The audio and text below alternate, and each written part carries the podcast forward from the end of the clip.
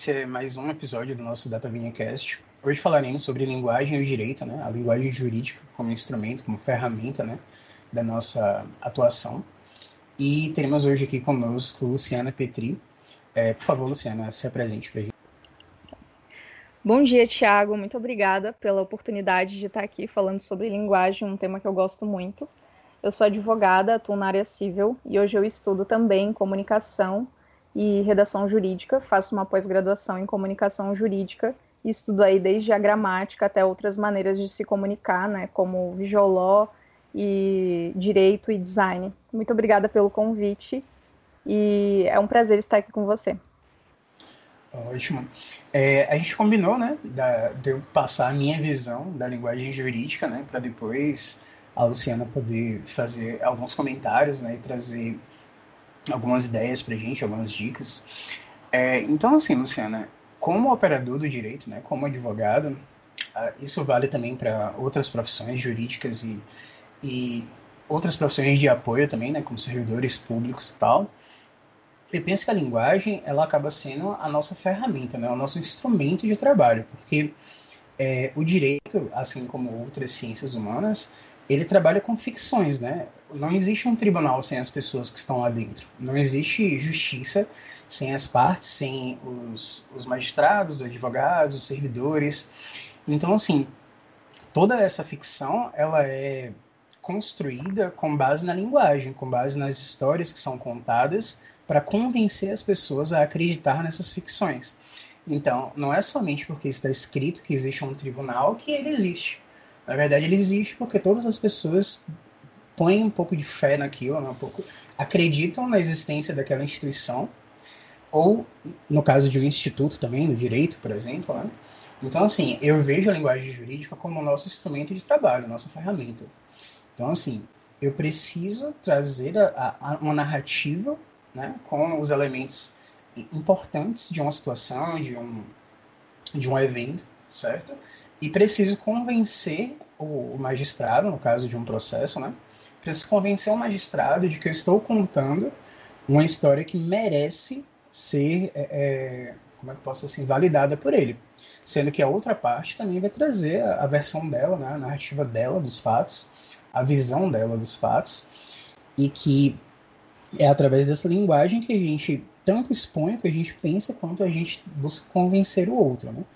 Então, assim, eu penso muito nisso, de que tudo no direito vai girar em torno da, da linguagem, porque se essas ficções né, dos institutos, das instituições, elas é, é, são construídas a partir, a partir da linguagem, a partir das, da, como é que posso dizer, da, das narrativas, né, que foram perpetuadas e foram cristalizadas, cristalizadas não, consolidadas, né, com o tempo, eu penso dessa forma. Eu acho que foi a forma mais objetiva que eu consegui trazer a minha visão sobre a linguagem jurídica, né? Aí a gente pode falar um pouco mais para frente também do juridiquês, né? Da, da assimetria na relação por conta do juridiquês e tudo mais. Mas de uma forma mais objetiva, essa é a minha visão, né? Você me pediu para trazer assim, inicialmente a minha visão e é essa aí. Ah, que legal, Thiago. É, eu imaginava já que fosse isso, mas infelizmente muitos profissionais do direito não se dão conta de que a linguagem é a única ferramenta né, que a gente tem para trabalhar dentro do direito. E às vezes a linguagem ela é esquecida, né? Muitos advogados focam aí em cursos de oratória, se preocupam também com a maneira que vão se vestir, mas não dão tanta atenção à língua portuguesa, por exemplo, que é a base aí para toda a nossa comunicação dentro do judiciário, por exemplo. E disso que vem a minha preocupação e os meus estudos e até as minhas críticas sobre a linguagem dentro do direito, porque eu vejo a linguagem de fato como a única ferramenta de, comuni de comunicação dentro do judiciário e até mesmo extrajudicial, né? Às vezes o primeiro contato que a gente tem com o cliente é por meio de uma mensagem no WhatsApp, é, por meio de um texto e um blog também é uma maneira de captação de clientes. A gente sabe que muitos advogados têm trabalhado com isso. E se a sua linguagem ela não é eficiente, fica muito difícil de você alcançar os seus objetivos dentro da advocacia e até fica muito difícil dos próprios, das próprias pessoas que estão ali dentro do judiciário de realizarem os seus trabalhos, né? Então, eu acredito que a gente tem um problema estrutural de linguagem né, dentro da prática jurídica, mas é, é, importante que a gente repense isso, até a importância desse podcast agora, para a gente pensar e refletir um pouco sobre essa questão da linguagem aqui dentro do direito. Perfeito, perfeito. E assim, como é que você vê, né? A, você dentro da comunicação jurídica, né, da sua experiência, do que você vem pesquisando e tudo mais, você acha que as pessoas têm conseguido se comunicar bem dentro do direito, né, dentro da, da, da estrutura né, dos processos, da, da comunicação extrajudicial, até do consultivo mesmo, né, afinal de contas, não é porque é uma comunicação entre um advogado e um cliente que ela não é jurídica, de certa forma, né? Uhum. Então, diz, diz pra gente, assim, qual é a sua visão entre a, a linguagem e comunicação dentro do direito, né? Será que ela tem sido atendida? As pessoas estão se comunicando bem? Então, Thiago, é, assim, a, o, o, direito já tem evoluído bastante, as pessoas têm pensado muito sobre essa questão, mas ainda é uma dificuldade muito grande que as pessoas têm de se comunicar dentro do direito, né?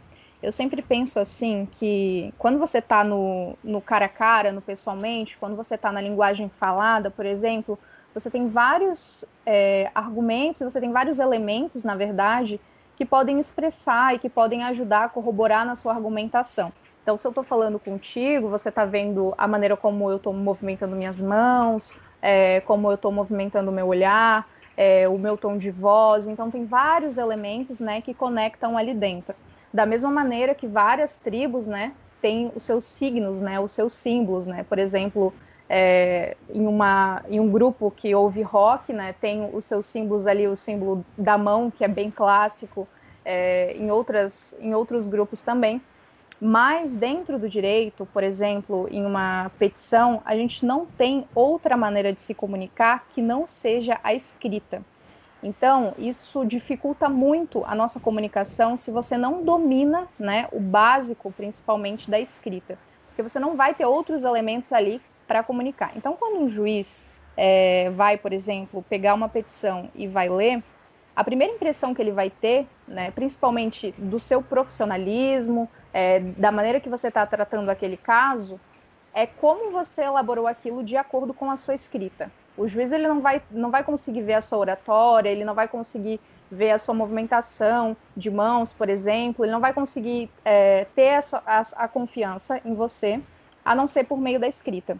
E a gente vê que, às vezes, essa escrita não é bem comunicada, porque os advogados, além de não dominarem as, as regras básicas de gramática, de pontuação, de acentuação, é, por vezes também se deixam como eu posso dizer, não, não estou aqui fazendo assim uma crítica de temos que, que desconsiderar assim o conteúdo, né? Porque a gente tem essa ideia hoje, eu vejo muitas pessoas falando assim, não importa a forma, só o conteúdo, como se não importassem é, os meios, mas só, só a finalidade, sabe, Tiago? Só que a mensagem seja transmitida, né? Muita gente fala disso. Exatamente. Então a gente tem é, esse paradoxo hoje de, ah, não importa se você é, tem erro de pontuação, não importa se você não sabe usar um conectivo, não importa, importa que a mensagem foi transmitida. Mas dentro do direito a gente tem que repensar um pouquinho isso, porque é a única ferramenta que a gente tem e como profissionais, é, depois a gente vai ver que se você não domina isso, é, muda completamente o sentido do seu texto e isso acaba importando sim, tá? Não é como nas outras áreas, não é como, não sei, em uma palestra que eu vou falar, que não importa se eu falei de uma maneira certa ou não, mas a mensagem foi transmitida. Dentro do direito, eu acho que essa máxima não vale. Claro, claro. É, acho que você apontou muito bem quando você trouxe essa questão do, dos elementos da comunicação, né? Que numa comunicação presencial a gente tem diversos elementos e tal. Inclusive, muitas pessoas falam que a linguagem verbal ela acaba sendo a, tendo a porcentagem, a menor porcentagem, né, dentro do, do espectro aí de, de, da comunicação. Mas, assim, entendo e, e, concordo totalmente com você que a gente precisa ser muito preciso, né, no, na nossa linguagem, porque a gente não pode dar margem a interpretações diversas ou gerar uma, um, como é que posso dizer assim, uma linguagem nebulosa, né, uma, uma dificuldade no entendimento, né? Porque muitas vezes, inclusive, não é somente o magistrado né, que vai ler a sua petição. Muitas vezes um, um outro profissional de, um, de outra área vai ter que ler, ou, ou, o próprio servidor público e tal. E essas pessoas elas não têm a obrigação né, de, de estarem inseridas na, nos vícios, né, na, nas questões que são, são colocadas na linguagem jurídica. Inclusive, ontem, na, na reunião da pesquisa, né, é, eu ouvi uma coisa muito interessante. Um estagiário de 20 e poucos anos, ele estava reclamando por não poder utilizar essas lingu essa linguagem difícil, vamos dizer assim, né? Essas palavras difíceis e tal. Sendo que ele estava estudando e ele estava ansioso por poder utilizar esse tipo de linguagem, uhum. esse tipo de e assim esse vocabulário, né? Vamos dizer assim que muitas pessoas ainda veem como algo restrito que vai torná-las é, é, diferenciadas, né? Olha, eu utilizo esse, esse vocabulário aqui porque eu estudo direito e tal. Exatamente. Sendo que, assim, é, eu, eu particularmente penso que a gente precisa, sempre que possível, democratizar o acesso ao, ao, ao, entendimento, né? Nem só, assim, a informação né, no direito, ao entendimento mesmo, porque de nada é, vale para você um cliente que não entende o que você está falando, sabe? É, de nada entende um cliente onde, tipo assim, você vai ler a sentença para ele e você ainda vai ter que explicar pormenorizadamente cada, cada ponto ali. Olha, aqui o juiz quis dizer isso, sabe?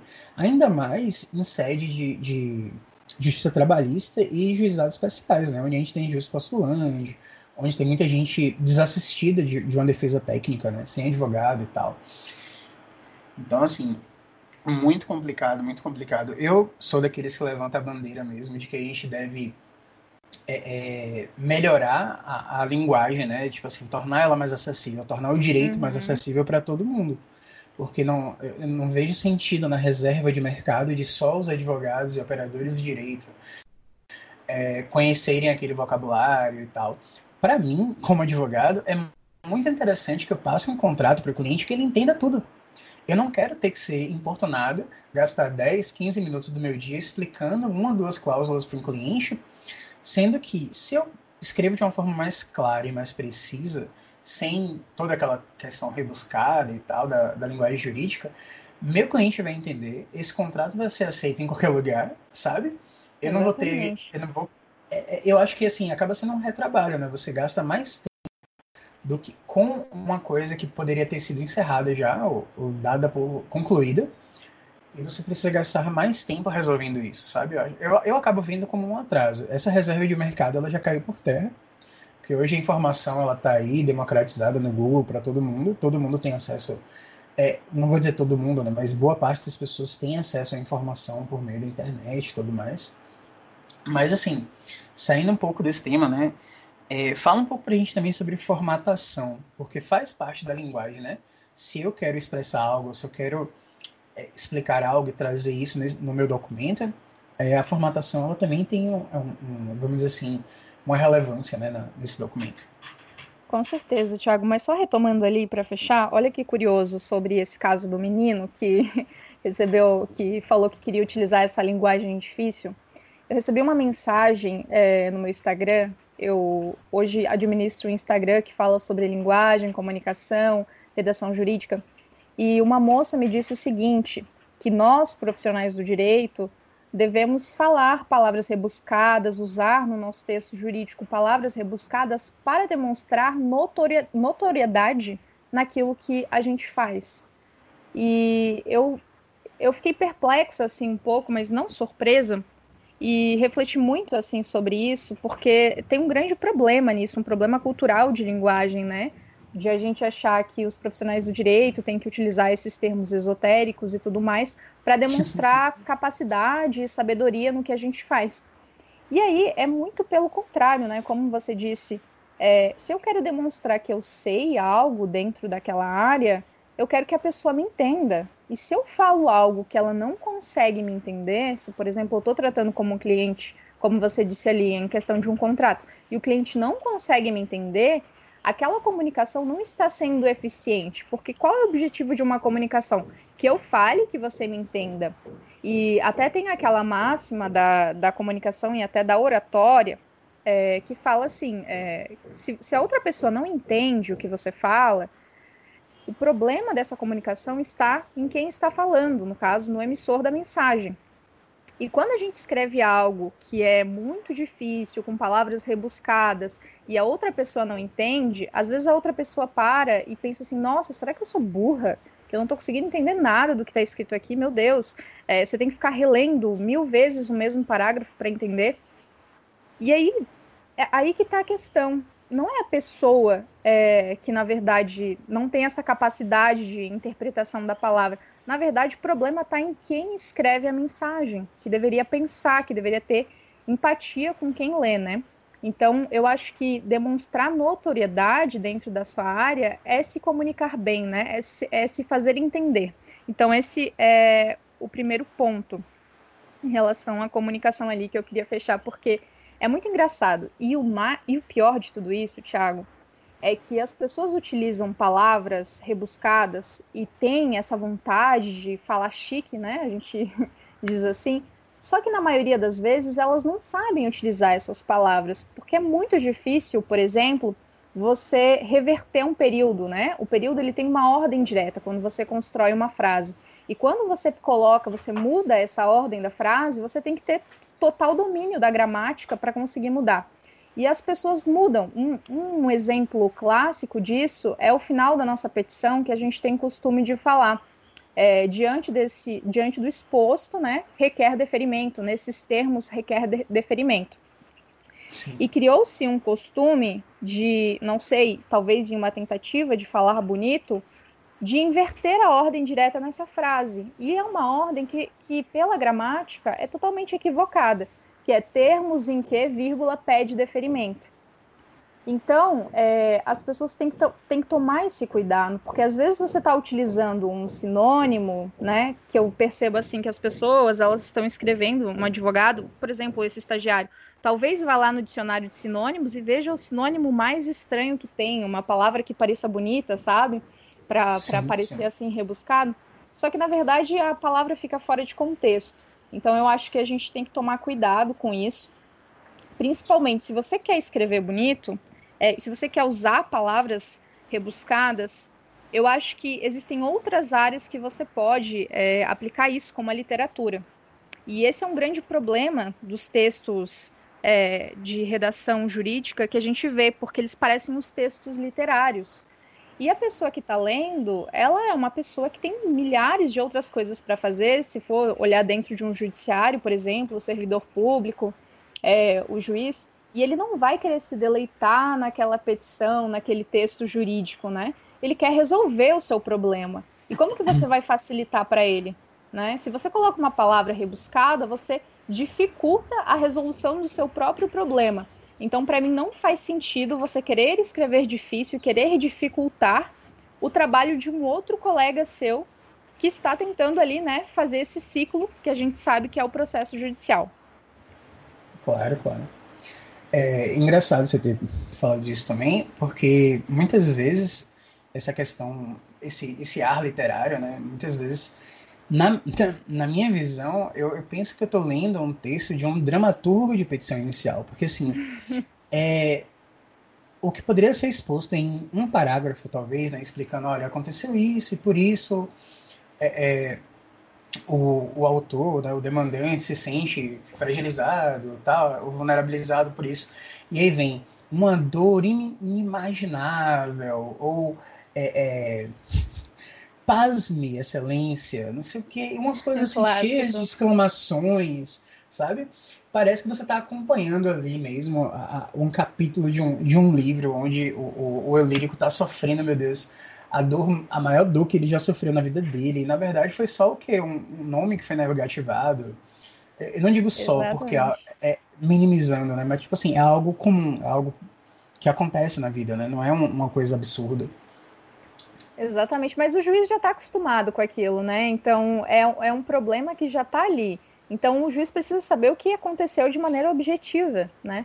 E eu acredito assim, ou pelo menos, se é, eu se eu vou julgar algum caso, por exemplo, né, se eu fosse e fosse ler algo que, que fosse muito extenso e que tivesse essa questão do eu lírico, dessa sofrência, é, de tantas palavras rebuscadas, eu ia ficar com raiva.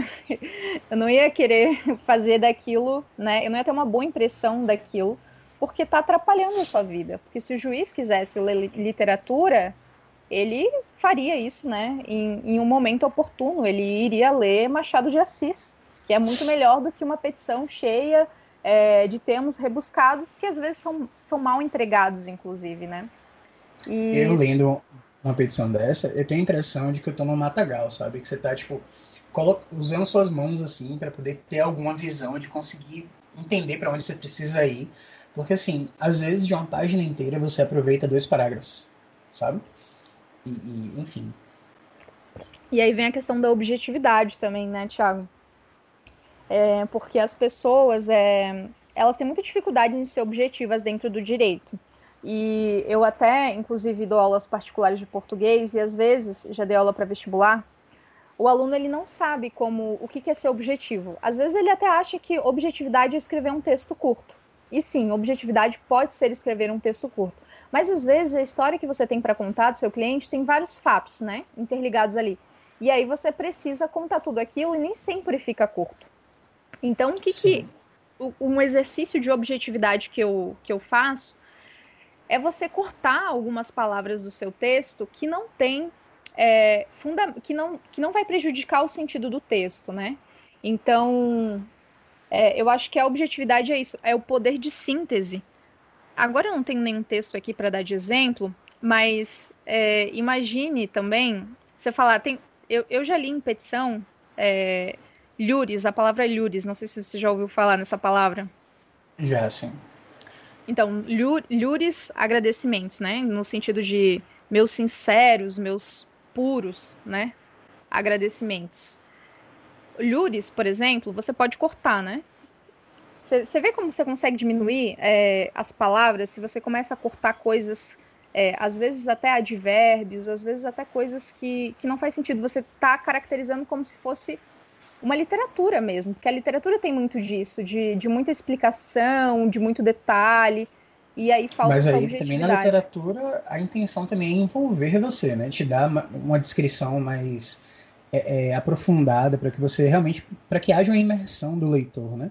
Para que ele precise, para que ele realmente se sinta ali, que ele consiga entender e sentir, né? O que o autor quer passar.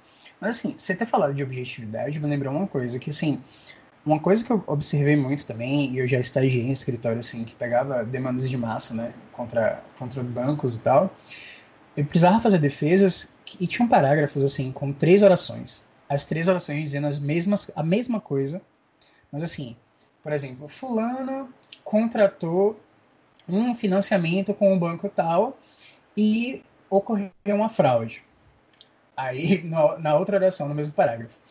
É, quando ele decidiu contratar esse financiamento, ele não sabia que poderia ser alvo de uma fraude, mas, por tê-lo contratado, foi alvo de uma fraude. Aí vem um terceiro. A partir da fraude que ocorreu quando o, o demandante contratou o financiamento com esse banco, sabe? Tipo, você tem um parágrafo grande com três orações e, e assim, toda o, o parágrafo todo é a, a mesma história sendo contada três vezes. Exato. É redundância, né? E, e, é uma coisa que, que acaba ficando maçante para você ler, né? Você, tipo assim, é, dá vontade de você cortar mesmo, chegar lá com um lápis, com uma caneta e cortar aquela frase para você não precisar ler ela. Exatamente. Então, acho que um, um desafio aí do profissional do direito é ser objetivo é, dentro de toda essa. Desse, é, de, assim, dessa morosidade, mas assim, desse ritmo que o judiciário tem, por exemplo, né? A gente sabe que o judiciário hoje precisa trabalhar num ritmo muito acelerado. Então, se você consegue cortar duas frases é, da sua petição, por exemplo, eu acredito que já deixa o texto muito mais objetivo. Então, fica aí como um desafio de você conseguir, sei lá, escreve um texto e começa a cortar palavras que você sabe que que pareçam redundantes, né? Como naquela frase que é pleonasmo, a clássica fra fra frase do pleonasmo, há dois anos atrás, né? Por que, que a gente corta o atrás? Por que, que é pleonasmo? porque você já falou há dois anos, né? O A, ele, nesse sentido, ele só pode ser no sentido do, de passado, por isso que é pleonasmo. E aí, é, existe esse pleonasmo nas petições, como você acabou de, falou, de falar aí, deu esse exemplo do, do banco e da fraude.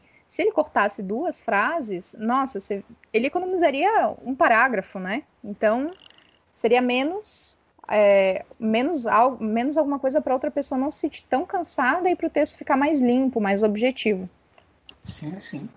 Eu, eu tive a oportunidade de entrevistar um, uma amiga daqui de Salvador, né, que ela é juíza leiga no Tribunal de Justiça daqui, e ela, uma das dicas que ela deu foi isso, olha, seja objetivo, coloca o que é relevante, destaca as datas, sabe, as datas são muito importantes, e assim, seja objetivo e seja é, é, direto, assim, sabe? Diga o que você quer e por quê. Isso me lembra muito quando eu estava estudando para a OAB, né? alguns anos atrás. E assim, eu fiz um, um curso com uma professora em específico para a segunda fase e ela sempre falava fato, fundamento e pedido. E como eu tinha um limite de linhas, né, na prova da OAB, uhum. isso fazendo escrito, né, era aquela coisa, eu tinha que colocar um título para o que eu estava fazendo, né, um pedido, talvez, um, um, alguma questão específica, colocar um parágrafo pequeno com fato, um parágrafo pequeno, é, pequeno também com desenvolvimento e com pedido, ou com fundamento, né, não desenvolvimento.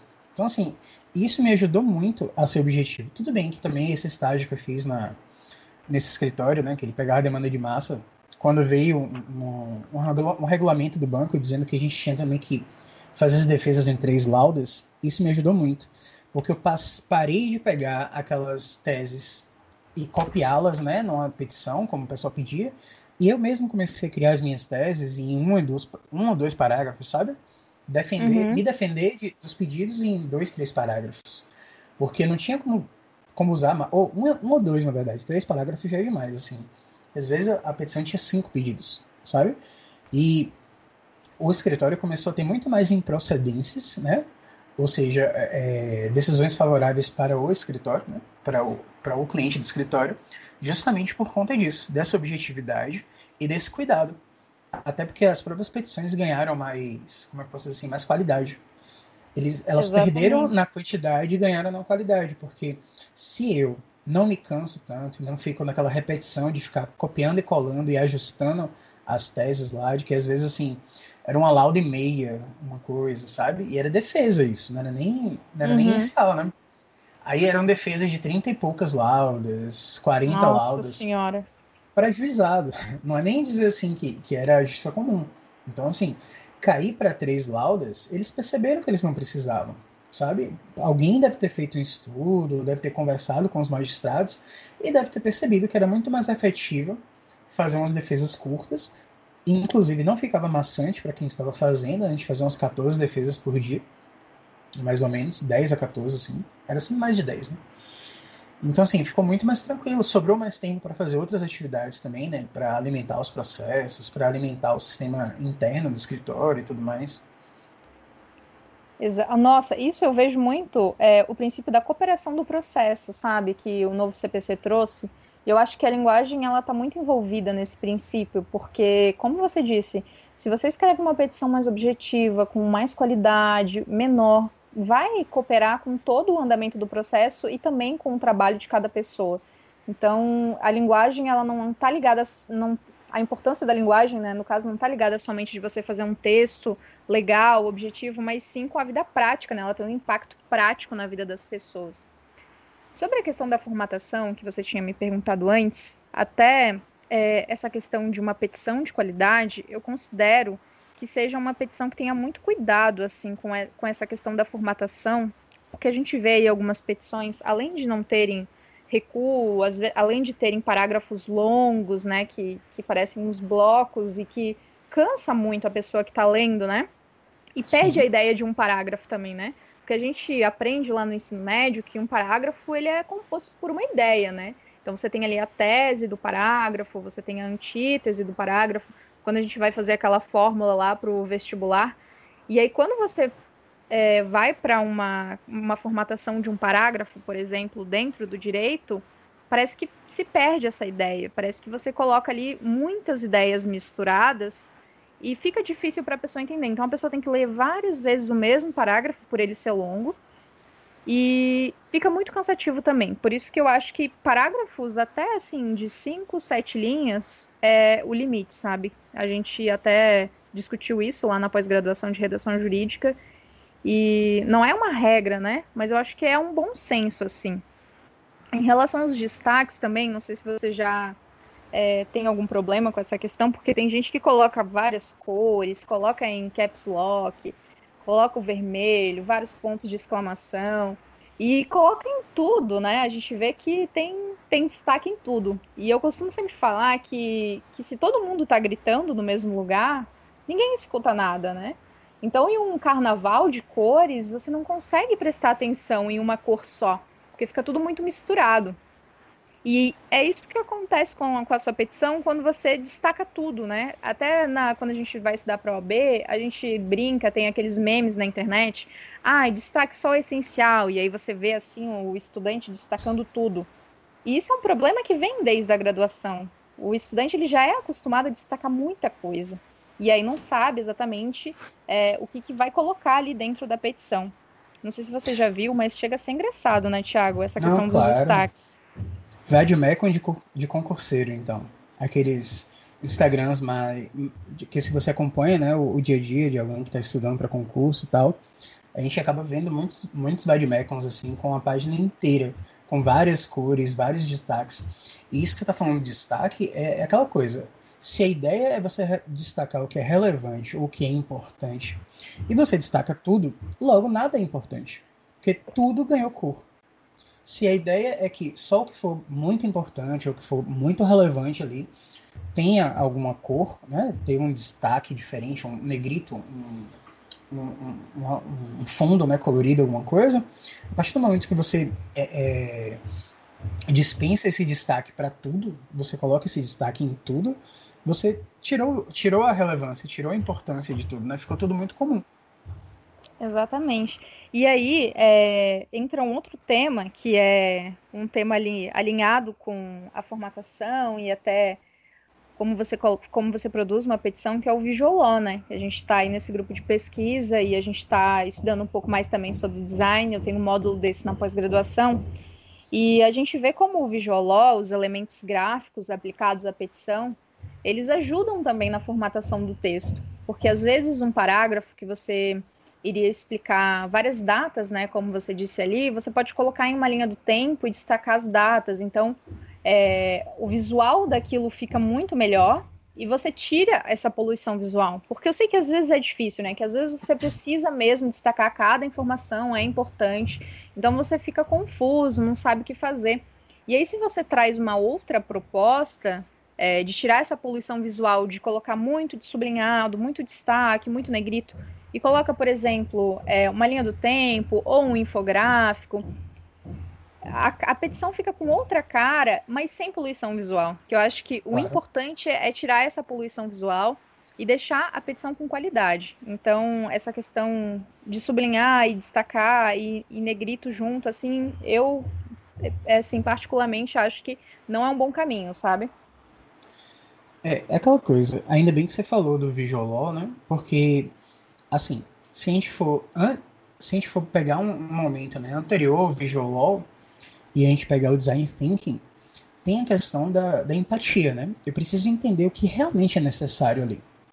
Então, assim, as pessoas que, que colocam muito destaque, colocam muitas imagens, muitas figuras, muitas coisas, que elas cometem esses excessos, elas pularam a primeira fase, que é a da empatia aquele momento onde você vai identificar o que realmente é necessário. Se o seu cliente precisa, precisa passar aquilo ali e é algo muito complexo e que pode ser é, é, mostrado né, no infográfico, no fluxograma, num storyboard, alguma coisa assim, ótimo. Se, se aquilo realmente vai trazer um ganho, se eu vou substituir três páginas, duas, duas três laudas de, de texto por uma lauda só com um infográfico, com um fluxograma, com o que for, com o elemento gráfico que for, claro que a gente está tendo um ganho, né? a gente vai evitar que uma pessoa tenha que ler três laudas e muitas vezes voltar para entender as conexões, né? Entre os parágrafos, porque lá na frente vão falar para você voltar para o 3, lembrar do 3, aí no 7 vão falar que também lá no 10 vai se repetir isso, vai falar também sobre isso, vai retomar no 10, sabe? E se você tem uma lauda só, todo o infográfico com, com a, a questão de linha do tempo, por exemplo, com as datas, com os momentos, inclusive com setas indicando as conexões, né, com linhas, setas.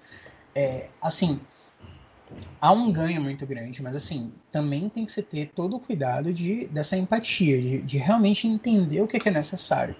Entender, entender, acima de tudo, se é necessário, sabe? Porque, voltando aqui, fazendo um pouquinho do apanhado de tudo que a gente falou, né? É, para você ser preciso na sua linguagem e ser compreendido, é, é, necessário que você seja objetivo, claro, beleza. Só que sim, existem várias formas de ser objetivo, sabe? Você precisa entender a, qual, qual, é a mais adequada. Inclusive, tem situações que é muito melhor que você coloque dois parágrafos do que que você desenhe e traga infográfico, fluxograma, bullet, bullet points, é, enfim, e outros elementos gráficos, sabe? Eu acho que falta muita reflexão. E eu sei que eu tô me estendendo um pouquinho nesse comentário, mas é porque eu lembrei de uma coisa assim é, extraordinária. Nessa, nessa reflexão né, do que é necessário e do que não é, a gente tem que também lembrar que o advogado ele tem muitas soluções prontas. Eu acho que isso também é muito, muito prejudicial. É, o cliente ele não tem oportunidade de ser ouvido com, com empatia, sabe? Muitas uhum. vezes o advogado, quando o cliente chega e diz assim, olha, aconteceu isso. Tudo bem, a gente vai entrar com a ação, vai pedir isso, isso e isso. Você só soube que houve uma fraude, sabe? Você não vai tentar uma, uma composição, não vai tentar um acordo, sabe? É, às vezes o cliente falou durante cinco minutos e você já, já explicou que vai entrar com tal ação, se tiver recurso vai fazer não sei o que, não sei o que mais, porque vai tentar não sei o que mais. E tipo assim, eu acho que uma coisa também que o futuro vai, vai acabar desmantelando né, na, na advocacia essa questão da solução pronta.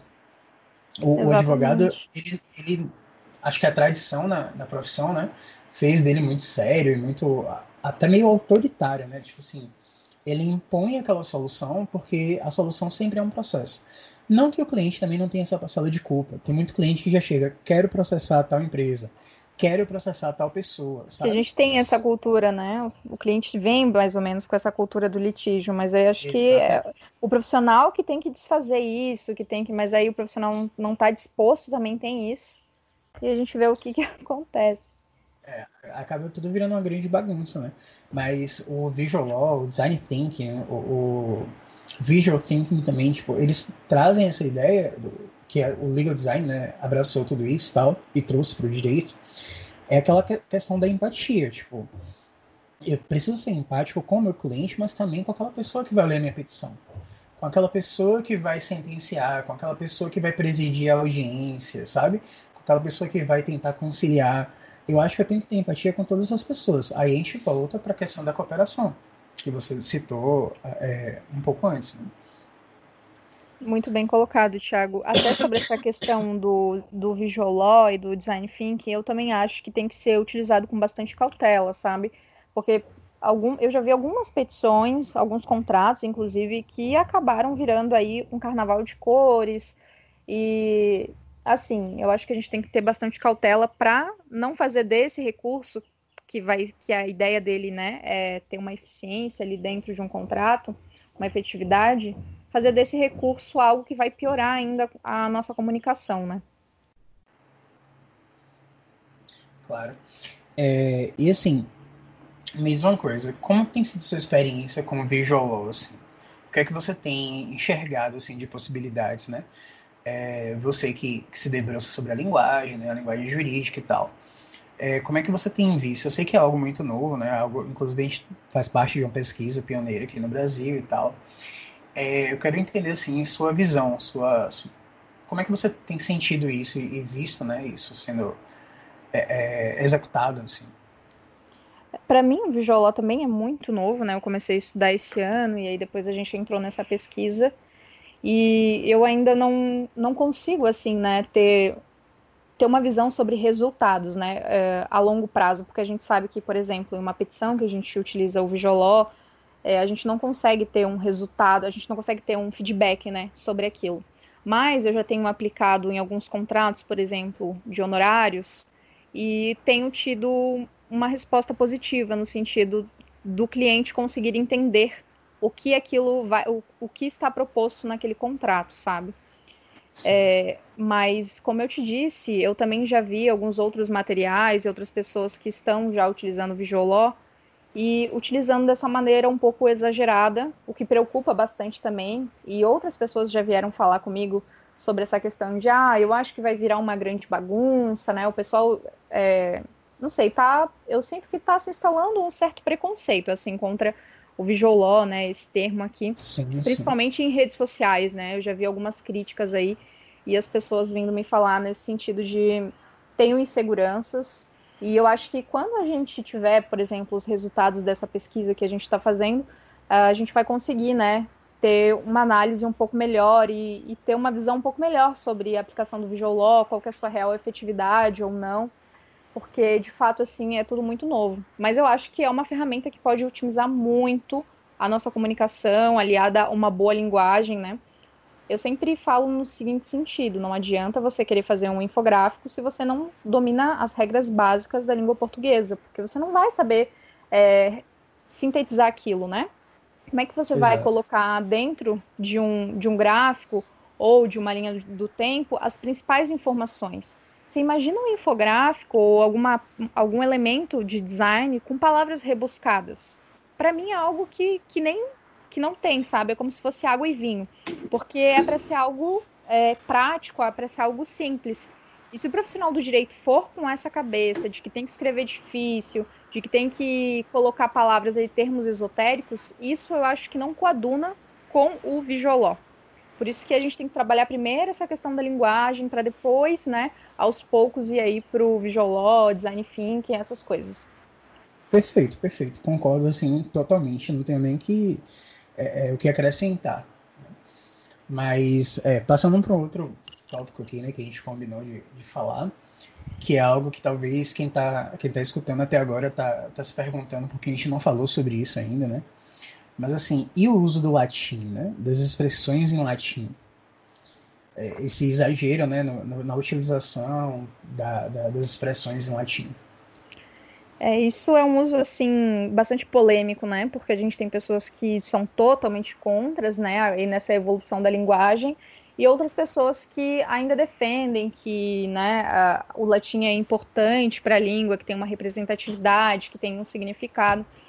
E o, eu penso o seguinte: onde puder ser substituído por um termo, né, em português, que seja equivalente, eu acho desnecessário o uso do latim. Então, você pode utilizar em alguns casos, eu acho que tem algumas expressões que uma palavra em latim, por exemplo, o data venia, né? É, essa expressão Exatamente. em latim ela tem um significado muito abrangente, né? Você tem um significado, um costume muito forte. E quando você lê Data Vênia, você já traduz uma frase que seria gigante, né? Que você né, pediria, nossa, com toda licença, com todo respeito, seria uma. Não sei, não tem muito como traduzir. Apesar de a gente saber que, que tem, é difícil de você colocar. Então você sabe que é uma expressão pequena que. Mas carrega um significado maior. Né? Exatamente. Então, nesses casos, eu acho que pode ser usado sim com moderação. Mas em alguns outros casos, a gente vê que há um, um uso exagerado e às vezes equivocado. Uma expressão que os profissionais do direito usam muito e que eu vejo que às vezes é equivocado é a expressão a priori. As pessoas utilizam a expressão latina a priori como se fosse sinônimo de inicialmente. Então, é, às vezes ela vai até contar os fatos, eu já vi casos assim, ela vai colocar lá como que, que aconteceu no dia tal, nananã. E aí ela coloca, a priori, o autor estava passeando na rua tal, ou aconteceu tal coisa. E a priori, na verdade, não tem esse significado de inicialmente. A priori tem um significado é, de quase como se fosse a princípio, né? A priori é quando você vai analisar, você não tem assim uma conclusão dos fatos, você não consegue é, saber tudo o que aconteceu. Então você fala assim: olha, a priori, a minha opinião é essa, mas se acontecer alguma outra coisa, é, que pode vir mudar o processo, ou se aparecer outra prova. Então, a priori, é no sentido de ainda não está terminada essa ideia, mas a princípio é isso, e não inicialmente, né? Não, não o literal inicialmente. Então, é uma expressão que é utilizada de maneira muito equivocada e exageradamente, assim. Então, você vê aí como se fosse, sei lá, um, um conectivo, né? E aí a gente tem que tomar esse cuidado com as expressões latinas. Sim, sim. E é, é, não, não tenho também, acho muito irreto, acho irretocável né, o que você disse, não, não tenho que, o que acrescentar também. Penso muito assim. É, vejo que muitas, muitas pessoas elas estão ansiosas, né? tá no, no, início da faculdade, ansiosas por poder utilizar expressões em latim, sendo que no momento que a gente está estudando, muitas vezes já é chato, sabe? Já é chato ter de, de gravar o significado de várias expressões em latim, que como, como a gente comentou aqui, né, muitas vezes não trazem consigo uma, um, um, significado maior, né, mais extenso e tal. Na verdade, apenas expressões que podem ser muito, é, é, como é que eu posso dizer assim, substituídas, né, por palavras Exatamente. comuns do português e tal. Eles vão ter um emprego melhor, vai ter um entendimento melhor, né? A pessoa lê ali, porque quando você vê uma expressão latina, eu não conheço todas, né? É, até porque eu tenho não tenho meu estudo no latim não é tão avançado. Comecei a estudar latim agora, quando eu iniciei a pós-graduação em redação jurídica. E aí, se eu vejo uma, uma expressão que eu não conheço, eu vou ter que ir lá procurar né, o significado dela. Então, eu acho que quebra um pouco a fluidez do texto. Claro. Afinal de contas, nem todo mundo é obrigado a saber latino. Exatamente. Não que eu acho que alguém seja obrigado, mas, enfim. E me diz uma coisa também, né? Aproveitando o gancho do a priori, principalmente tal, é, tem erros que as, as, pessoas cometem e elas acreditam estar corretas, né? Tipo assim, elas utilizam algumas expressões como o finalzinho da, da petição, né? É, em termos que pede a guarda de deferimento tal, essas coisas. É, você tem outros exemplos, assim, de situações, ou até umas dicas mesmo para a pessoa conseguir identificar que aquela, que aquela forma né, de, de escrever aquela ideia não, não, não é mais correta ou não é correta, né? Uhum. Então, a gente tem muitas expressões aí, mas eu trouxe aqui algumas. É, por exemplo, uma clássica é o infacidene. O que, que acontece? As pessoas utilizam algumas palavras no lugar de outras, achando que tem um significado, mas tem outro. Eu acho que isso vem de modismos mesmos, né? Porque geralmente alguma pessoa começou a utilizar e aí, de repente, todo mundo começa a utilizar e às vezes a, pessoa, a palavra começa a ter aquele significado, né? Às vezes depois vai ser registrado com outro significado, porque a linguagem está em constante mudança, como por exemplo o através. A gente sabe que o através ele é no sentido literal, no sentido de atravessar. Então, é, se eu falo assim, o ladrão atravessou a janela, ok, tá certo. Agora, se eu falo assim, venham por meio deste, pod... através deste podcast, falar sobre língua portuguesa, já teria um erro aí de, de semântica, né? De significado. Só que as pessoas utilizam tanto, tanto através, como se fosse sinônimo de por meio de, que eu acredito que vai ser registrado. Então, já é pacífico hoje, na, na, até entre alguns gramáticos, que o uso do através, como se fosse por meio de, tá tranquilo. Agora, é, alguns outros modismos, é, como esses que eu trouxe aqui, são totalmente equivocados e não tem nenhum, nenhuma concordância entre os gramáticos, né? Como é entre o infácil de. O infácil de, na verdade, até já foi apaziguado porque existe uma teoria que, é, que, que argumenta e tal e que sustenta o infácil de, né? Quando a gente vai fazer a petição inicial, a gente coloca lá é, fulano, é, fulano em face de cicrano, por exemplo. E aí, o em face de, ele não tem o um significado de contra, ele tem o um significado de ante, né? E as pessoas ficam até assustadas quando eu falo isso, os estudantes de direito, nossa, eles piram, acho que, nossa, fiz a minha vida toda errada, mas eu aprendi na faculdade.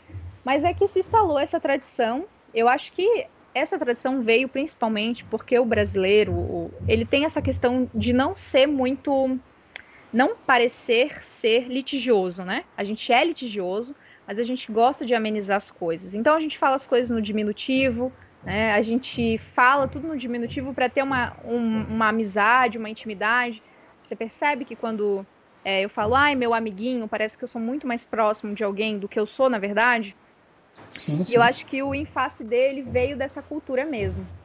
É, e então o correto seria contra, né? Alguns gramáticos até defendem o em face de pela questão de que é, a gente existe essa teoria moderna, né? Que a gente é, protocola uma ação contra o Estado em face do réu. Mas de qualquer maneira a palavra contra está lá. Então é, em todos os casos, o correto seria contra e não em face de. A outra palavra que é bem comum é, e que eu vejo que está bem alta usar agora é a palavra assertivo. Né? A gente vê até nas mídias sociais, até de advogados, utilizando muito a palavra assertivo e assertividade como se fosse sinônimo de certeiro. E na verdade, assertivo ele não tem esse significado, né? assertivo é, é, ele tem um significado de afirmação. Então, até você pode lembrar aí das suas provas do ensino médio ou da faculdade, talvez, que colocava lá, né? Assinale a assertiva correta. E aí, quando você lembra disso, parece que seu cérebro faz. Não sei se você lembra de alguma questão assim. Lembro sim.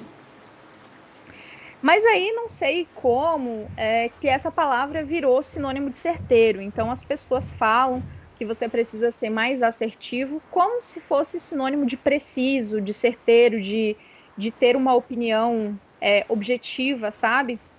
E, na verdade, é um, é um significado equivocado. Então, quando você fala assertivo, que é, significa afirmação, você está falando que a pessoa ela precisa ser mais afirmativa, aquela pessoa que coloca sua opinião, que expressa sua opinião.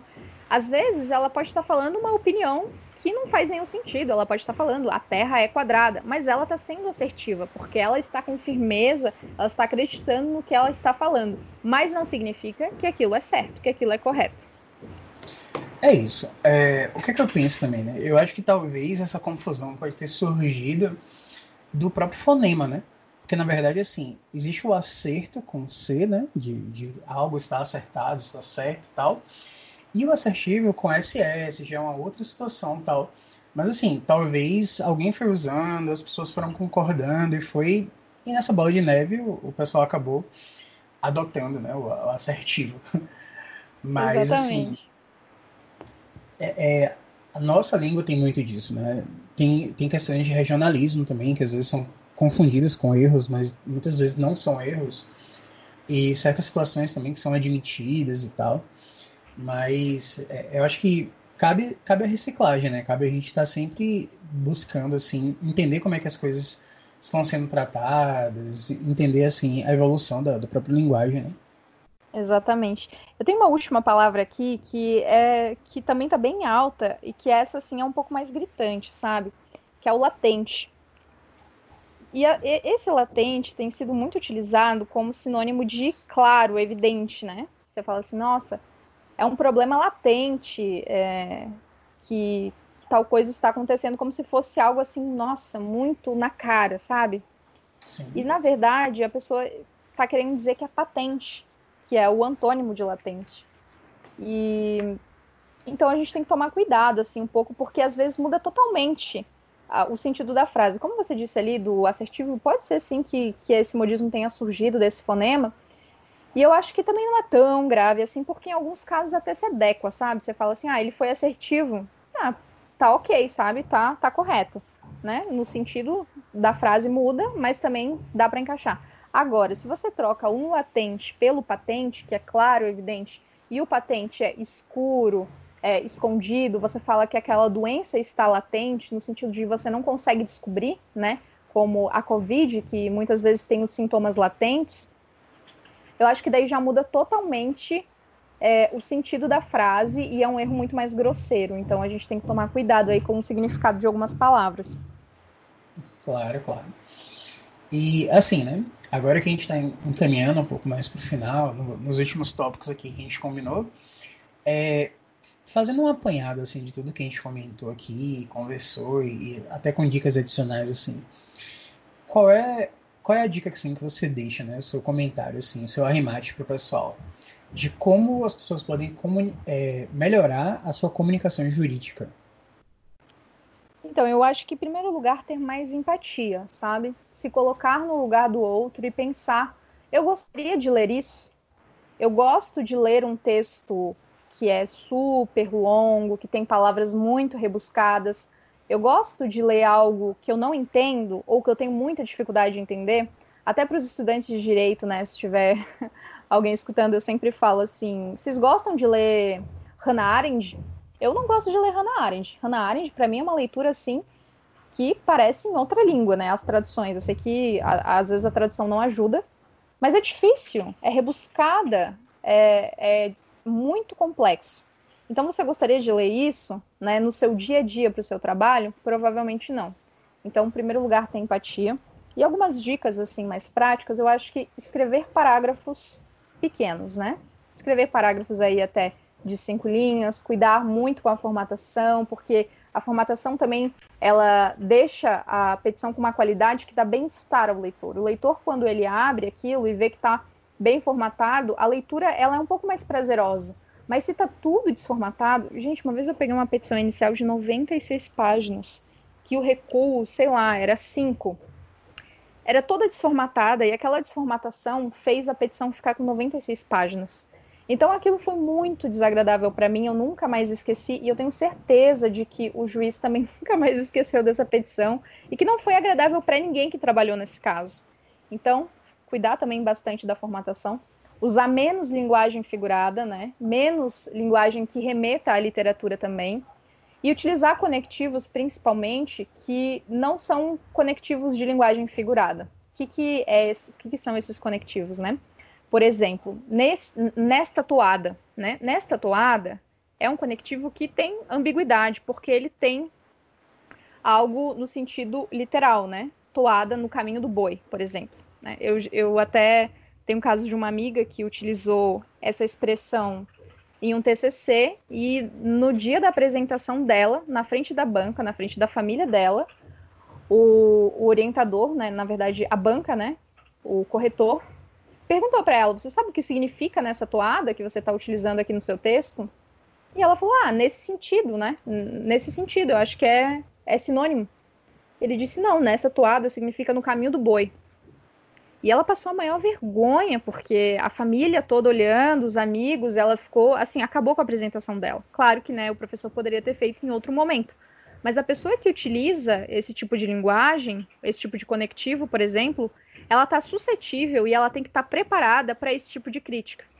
Então, é, tomar cuidado com esses conectivos que são ambíguos, né? Nesse diapasão também é um conectivo muito utilizado, que é ambíguo. O diapasão é um instrumento é uma ferramenta, inclusive. Então, se você acha difícil entender o significado, por que a outra pessoa também não acharia, né? Utilize conectivos simples. Então, não, não utilize nessa toada, utilize nesse sentido. Perfeito, perfeito. Muito bom, muito bom mesmo, assim.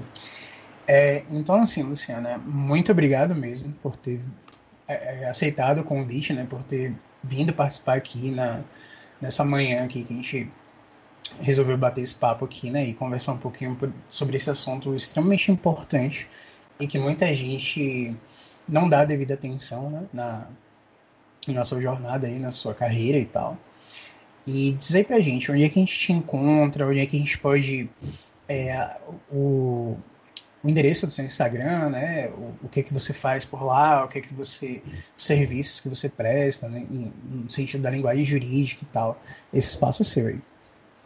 Ah, eu que te agradeço muito é, por essa oportunidade. É um tema que eu gosto muito e te parabenizo aí pelo seu projeto e por esses temas tão importantes que você tem trabalhado aí também com outros profissionais. Para quem quiser me encontrar, eu tô lá no Instagram, lucianapetri.petri, com dois is, tá? E lá todos os dias eu falo sobre linguagem, comunicação dentro do direito, falo sobre alguns mitos, também falo sobre significado de palavras, tudo de um jeito mais descontraído e utilizando também o design thinking, né? É, coloco explicações lá com um personagem que eu criei para explicar questões de redação jurídica e falar também sobre esses temas. Então vai ser um prazer receber todo mundo lá. Muito bom, muito bom. Eu indico muito o Instagram da Luciana, certo? É, é muito claro e objetivo, e assim, todo dia que você acessar ali, você vai conseguir é, aprender uma coisa nova, sabe? E, ou talvez até é, é, se reciclar, né? Você pode é, melhorar a, a, sua comunicação, né? Revendo alguns conceitos, algumas questões que você aprendeu de uma forma e chegou lá você vai descobrir, chegando lá você vai descobrir que estava incorreto. Né? Então a gente vai encerrando mais um episódio do nosso Data Cast aqui e até o próximo, gente.